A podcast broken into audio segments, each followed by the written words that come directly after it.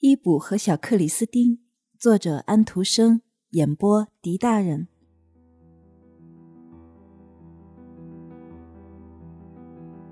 离古德诺河不远，在希尔克堡森林里面，有一个土丘从地面上凸了出来，像一个球，人们管它叫贝脊。在这高地下面，朝西一点，有一间小小的农舍，它的周围全是贫瘠的土地。在那稀疏的燕麦和小麦中间，隐隐地出现了沙子。现在许多年已经过去了，住在这儿的人耕种着他们的一点田地，还养了三头羊、一头猪和两头公牛。简单的说，只要他们满足于自己所有的东西，他们的食物就可以够吃了。的确，他们还可以节省点钱来买两匹马。可是像附近一带别的农人一样，他们说，马儿把自己吃光了，他们能生产多少就能吃掉多少。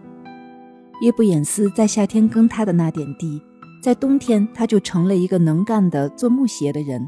他还有一个助手，一个年轻人。这人知道怎样把木鞋做得结实、轻巧和漂亮。他们雕出木鞋和标子，这些东西都能赚钱，所以人们不能把耶布衍斯这家叫做穷人。小小的伊布是一个七岁的男孩子，他是这家的独生子。他常常坐在旁边看别人削着木头，也削着自己的木头。不过有一天，他削好了两块木头，刻得像一双小木鞋的样子。他说要把它们送给小克里斯汀。她是一个船夫的小女儿，长得很秀气和娇嫩，像一位绅士的孩子。如果她的衣服配得上她的样子，那么谁也不会以为他就是塞西尔荒地上茅屋的一个孩子。他的父亲住在那儿，他的妈妈已经死了。他们生活的来源是靠爸爸的大船装运柴火，从森林里运到西克尔堡的鳝鱼宴，有时从这儿运到较远的兰德尔斯。没有什么人来照料比伊布只小一岁的克里斯汀，因此这孩子就老是跟他一块在船里。在荒地上，在伏牛花灌木丛里玩耍。当他要到像兰德尔斯那么远的地方去的时候，小小的克里斯汀就到耶布延斯家里去。伊布和克里斯汀在一起玩，一起吃饭，非常要好。他们一起掘土和挖土，他们爬着走着。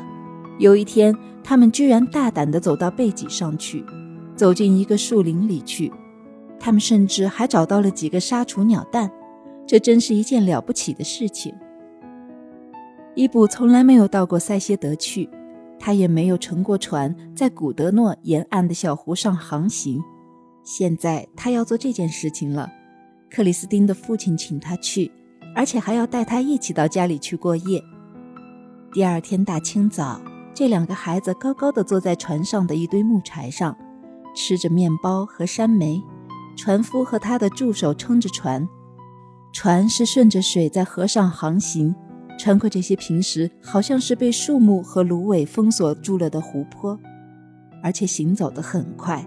即使有许多老树在水面上垂得很低，他们仍然可以去找到空处滑过去。许多老树垂下光赤的枝桠，像卷起了袖子，要把结结巴巴的光手臂露出来似的。许多老赤杨被水流冲击着，树根紧紧抓住河底不放，看起来就像长满了树木的小岛。睡莲在河中间摇动着，这像是一趟可爱的旅行。最后，他们来到了鳝鱼堰，水在这儿从水闸里冲出去，这才是一件值得伊布和克里斯汀看的东西呢。在那个时候，这儿没有什么工厂，也没有什么城镇，这儿只有一个老农庄。里面养的家畜也不多，水冲出闸口的声音和野鸭的叫声，算是唯一有生物存在的标记。木柴卸下来后，克里斯汀的父亲就买了满满一篮鳝鱼和一只杀好了的小猪。他们把这些东西都装在一个篮子里，放到船尾上，然后就逆流而上往回走。但是他们遇到了顺风，当船帆一扬起来的时候。这船好像有两匹马在拉着似的。他们来到一个树林边，离那个助手住的地方只有一小段路。助手领着克里斯汀的父亲走到岸上去，同时叫孩子们不要闹，当心出乱子。不过这两个孩子听话并没有多久，他们想看看篮子里装的鳝鱼和那只小猪。他们把那只小猪拖出来，抱在怀里。当他们两个人抢着要抱它的时候，却失手掉进了水里。于是这只小猪就顺流而下，这才可怕呢。